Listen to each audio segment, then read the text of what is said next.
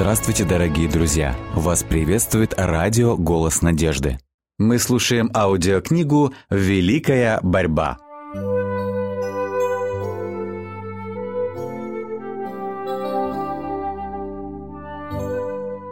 Глава 30.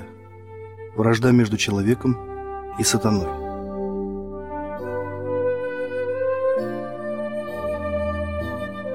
«И вражду положу между тобою и между женою, и между семенем твоим, и между семенем ее. Оно будет поражать тебя в голову, а ты будешь жалить его в пету». Книга Бытие, глава 3, стих 15. Божественный приговор, вынесенный сатане после падения человека, являлся также и пророчеством, охватывающим все века до конца времен и предвещающим великую борьбу, в которой будут участвовать все поколения, живущие на земле. Бог говорит «Я положу вражду». Эта вражда не возникает естественным путем. Когда человек нарушил божественный закон, природа его осквернилась грехом, и он стал действовать заодно с сатаной. Естественно, что между грешным человеком и зачинщиком греха нет никакой вражды. И тот, и другой стали порочными, отступив от правды Божьей. И с тех пор великий отступник навсегда утратил покой, обретая его только тогда, когда обольщенные и обманутые им следуют его примеру. Потому-то падшие ангелы и нечестивые люди объединяются в беззаконный союз. Если бы Господь не вмешался во все это особенным образом, тогда сатана и человек – объединились бы вместе в борьбе против неба, и вместо того, чтобы противостоять сатане, весь род человеческий выступил бы против Бога. Сатана искушал людей согрешить так же, как в свое время он соблазнил и ангелов, чтобы приобрести союзников в борьбе против неба. Сатана и его падшие ангелы одинаково глубоко ненавидели Христа. Хотя во всех остальных вопросах их взгляды расходились – Борьба с властью царя Вселенной тесно сплотила их. Но когда сатана услыхал вражде, которая будет существовать между им и женой, между его семенем и ее семенем, он понял, что его попыткам развратить человечество будет положен предел, что человек получит возможность сопротивляться его влиянию и силе. Враждебность сатаны к роду человеческому усиливается, потому что Христос помог людям обрести любовь и милость Бога. Он желает помешать Божьему плану искуплению человека, бросить тень бесчестия на Бога, осквернив и обезобразив дело его рук, огорчить небожителей и наполнить землю горем и запустением. И он указывает на все это зло как на естественный результат того, что Бог сотворил человека. Благодать, которую Христос дарует душе человека, делает последнего врагом сатаны. Без этой преобразующей милости и обновляющей силы человек всегда оставался бы узником сатаны, его рабом и покорным слугой, готовым беспрекословно выполнять все прихоти своего хозяина. Но новые принципы в душе нарушают греховный покой и втягивают человека в борьбу. Христос наделяет человека силой, которая делает его способным противодействовать тирану и узурпатору, и тогда он теряет вкус к греху и начинает ненавидеть его. Побеждает страсти, прежде обуревавшие его, и тем самым доказывает, что в нем действует сила свыше. Непримиримые противоречия между Духом Христа и Духом Сатаны особенно ярко проявились в том, как мир принял Иисуса. Иудеи отвергли его не только потому, что он пришел на землю как бедняк, без всякого блеска и величия. Они также видели, что он обладает силой, которая могла бы с лихвой восполнить отсутствие этих внешних преимуществ. Чистота и святость Христа вызывали ненависть беззаконников. Его жизнь, исполненная самоотречением и безграничной преданностью Богу, была постоянным упреком этому гордому и тщеславному народу. Это порождало враждебное отношение к Сыну Божьему. Сатана и злые ангелы объединились вместе с нечестивыми людьми. Все силы и энергии отступничества устремились на борьбу с защитником правды. Та же враждебность проявляется и в отношении последователей Христа. Всякий, кто, осознав омерзительность греха, начинает с помощью небесных сил бороться с искушением, неизбежно вызывает гнев сатаны и его приближенных. Ненависть к чистым принципам истины, обвинение и преследование ее защитников будут существовать до тех пор, пока существует грех и грешник. Между последователями Христа и слугами сатаны не может быть никакого согласия. Соблазн креста не прекратился и сегодня, да и все, желающие жить благочестиво во Христе Иисусе, будут гонимы. Приближенные сатаны постоянно стараются укреплять его власть и упрочивать его царство, противостоящее Божьему правлению. Для этого они стремятся обольстить последователей Христа и заставить их изменить Богу. Подобно своему предводителю, они для достижения этой цели превратно толкуют и извращают священное писание. Подобно тому, как сатана пытается оклеветать Бога, так и его приспешники стараются опорочить Божий народ. Тот же дух, который руководил убийцами Христа, поощряет и нечестивцев губить его последователей. Все это предсказано в самом первом пророчестве. «И вражду положу между тобою и между женою, и между семенем твоим и между семенем ее, и эта вражда будет длиться до конца времени». Сатана собирает для такой битвы все силы и бросает в бой все свое войско. Почему же он не встречает серьезного сопротивления? Почему воины Христа такие вялые и безразличные? Потому что они в сущности далеки от Христа, лишены Его Духа, Грех не кажется им таким же омерзительным и отталкивающим, каким он был для их Господа. Они не оказывают ему такого решительного и настойчивого сопротивления, как это делал Христос. Они не сознают всю пагубность зла и коварство греха и полностью заблуждаются относительно князя тьмы. Происки сатаны не получают должного отпора потому, что еще очень мало известно о его силе и коварстве, и о размахе той величайшей битвы, которая ведется против Христа и его церкви. Многие и очень многие заблуждаются относительно сатаны. Они не знают о том, что их враг – это могущественный военачальник, который, господствуя над злыми ангелами, при помощи тщательно обдуманных планов и искусной стратегии борется против Христа, чтобы воспрепятствовать спасению душ. Верующие и даже служители Евангелия очень мало говорят о происках сатаны, ограничиваясь редкими случайными упоминаниями. Они оставляют без внимания свидетельства его постоянной деятельности и успеха. Люди пренебрегают многочисленными предостережениями о его коварстве, и создается впечатление, что они вообще игнорируют его существование. В то время как люди остаются в неведении о его коварных умыслах, этот бдительный враг буквально преследует их на каждом шагу. Он вторгается в семейную жизнь. Его можно встретить на любой городской улице. Без него не обходятся ни молитвенные собрания, ни государственные советы, ни судебные заседания. Повсюду он производит замешательство, смущает и совращает людей, губит и душу, и тело, разрушая семьи, и сея ненависть, вражду, дух соперничества, бунтарские настроения, смерть. А христиане воспринимают это как должно, полагая, что все это предначертано Богом. Сатана постоянно пытается одолеть народ Божий, разрушая преграды, отделяющие его от мира. Древний Израиль впал в грех, когда осмелился вступить в запрещенные отношения с язычниками. Подобного обольщения не избежал и современный Израиль. Для неверующих, у которых Бог века сего ослепил умы, чтобы для них не воссиял свет благовествования о славе Христа, который есть образ Бога невидимого. Второе послание в Коринф, глава 4, стих 4. Каждый, кто не предан Христу всем сердцем, является слугой сатаны. Если в сердце человека не проник свет истины, он непременно тянется к греху и склонен лелеять и оправдывать его. Человек с обновленным сердцем испытывает ненависть к греху и решительно сопротивляется ему. Когда верующие люди предпочитают общество нечестивцев и безбожников, они подвергают себя опасности. При помощи изощренных тайных уловок сатана закрывает им глаза на истинное положение вещей.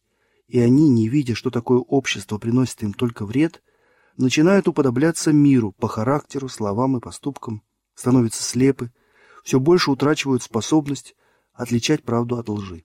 Принимая мирские обычаи, церковь приближается к миру, но не приближает мир ко Христу. Снисходительное отношение к греху неизбежно приведет к тому, что он будет казаться менее отвратительным. Тот, кто общается со слугами сатаны, вскоре перестанет бояться и господина.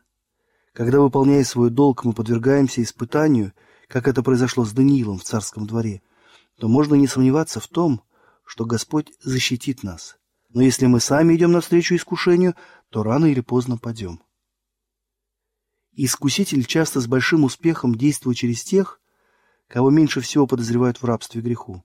Талантливые и образованные люди, конечно, пользуются уважением и почетом, как будто эти их достоинства могут возместить отсутствие страха Божьего или же снискать благоволение Господа. Талант и культура сами по себе являются дарами Божьими, но если ими надеются возместить отсутствие благочестия, если эти качества, вместо того, чтобы привлекать душу к Богу, отдаляют ее от Него, тогда они становятся проклятием и путами. Многие думают, что высокая культура и изысканные манеры свидетельствуют о принадлежности данного человека к Христу. Это глубокое заблуждение. Подобные достоинства должны украшать каждого христианина, потому что они могут оказать сильное влияние в пользу истинной религии. Но эти достоинства должны быть посвящены Богу. В противном случае они станут силой, действующей во зло.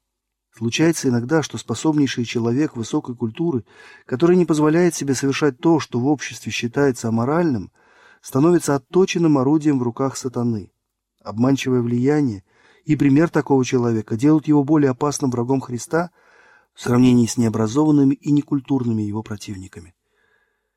Искренней молитвой и общением с Богом Соломон достиг мудрости, которой удивлялся и изумлялся весь мир. Но когда он отвернулся от источника своей силы и начал полагаться только на себя, то стал жертвой искушения. И чудесные способности, дарованные этому мудрейшему царю, превратили его в более действенное орудие губителя душ.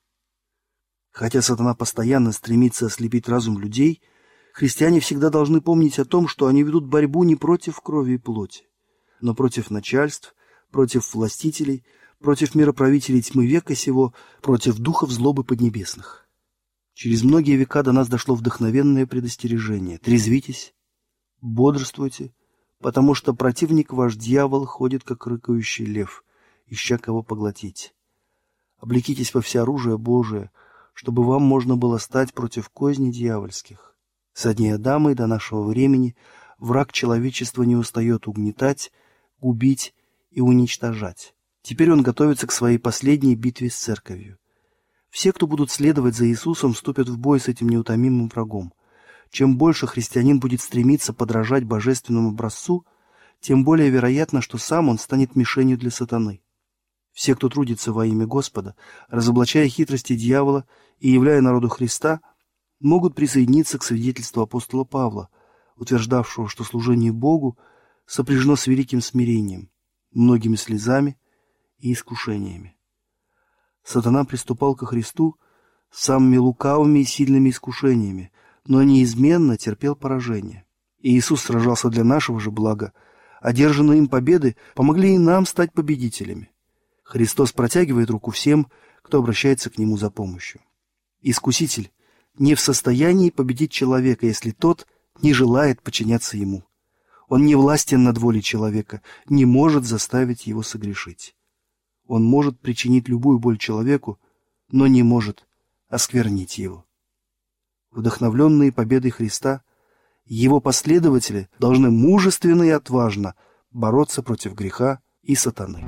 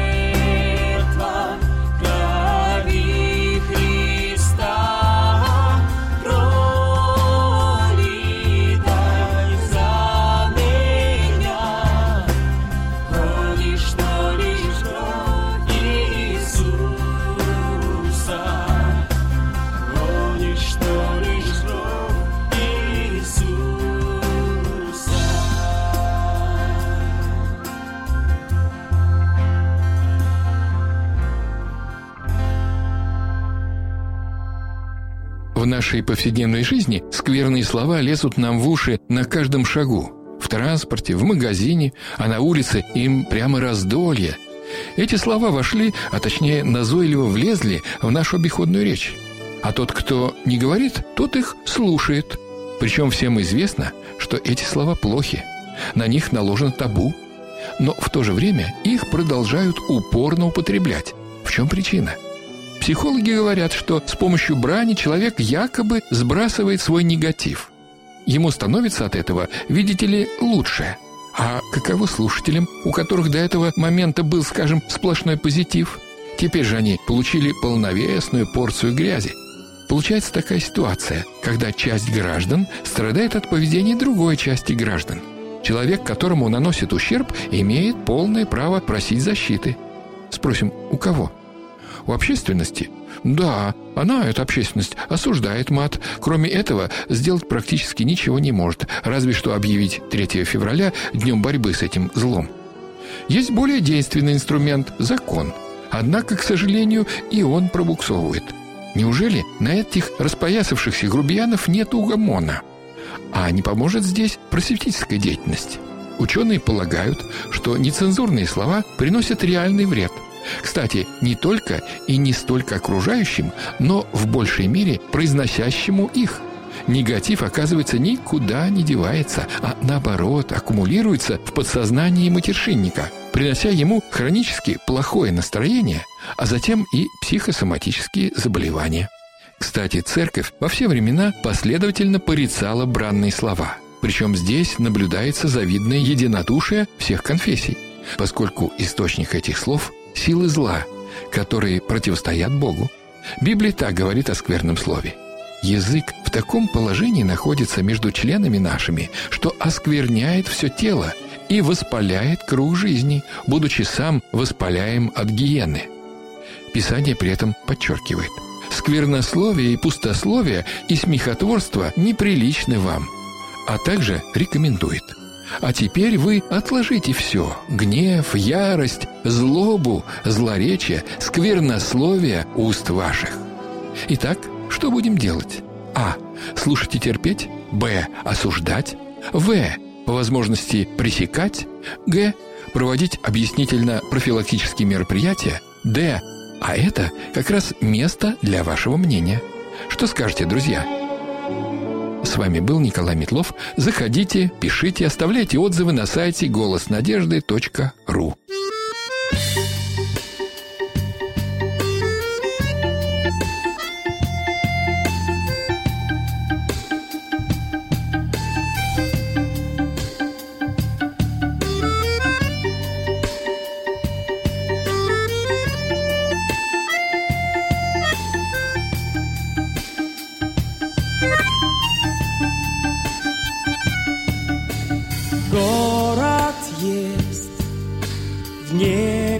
небесах. Нет в нем боли и слез, и не мучит страх.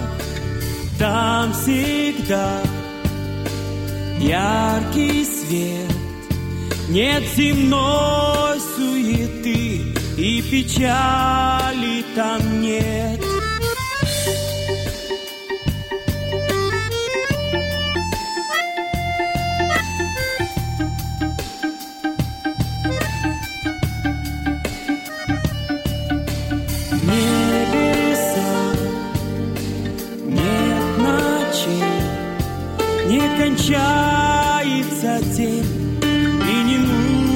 Нужно свечей, стражи нет у ворот, но лишь чистый душой в этот город войдет.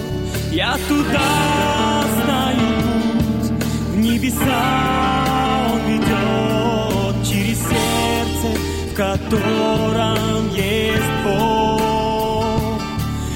Только чистой душой в этот город войдет. Нет других в этот город дорог. Город тот золотой не сумеет никто взять богатство с собой. В нем любовь,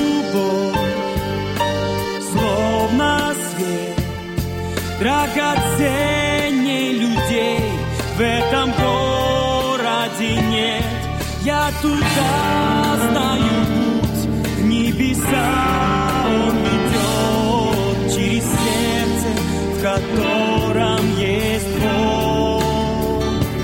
Только чистой душой в этот город войдет. Нет других в этот город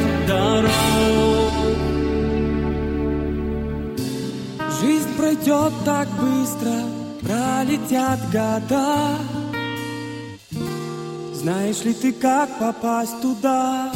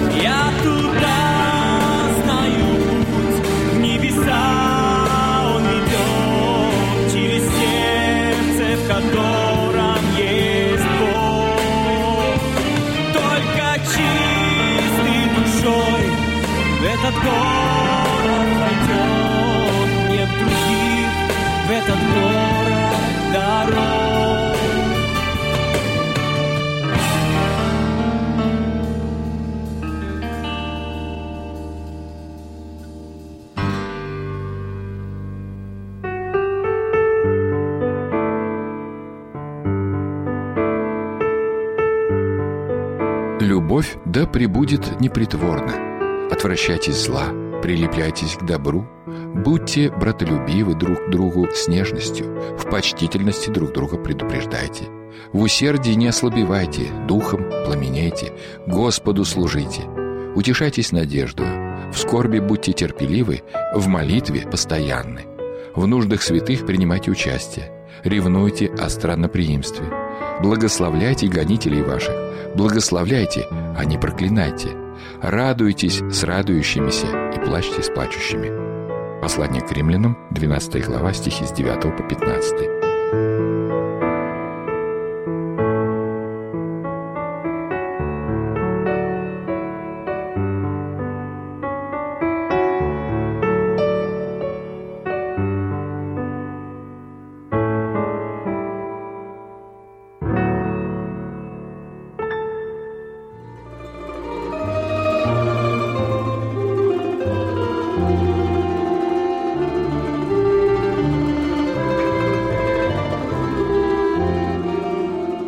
Дорогие друзья, вы можете оставить свои сообщения через WhatsApp и Viber по номеру плюс 7 915 688 7601 или позвонить нам на бесплатную линию, которая работает на территории Российской Федерации. Номер 8 800 100 ровно 1844. 8 800 100 ровно 1844.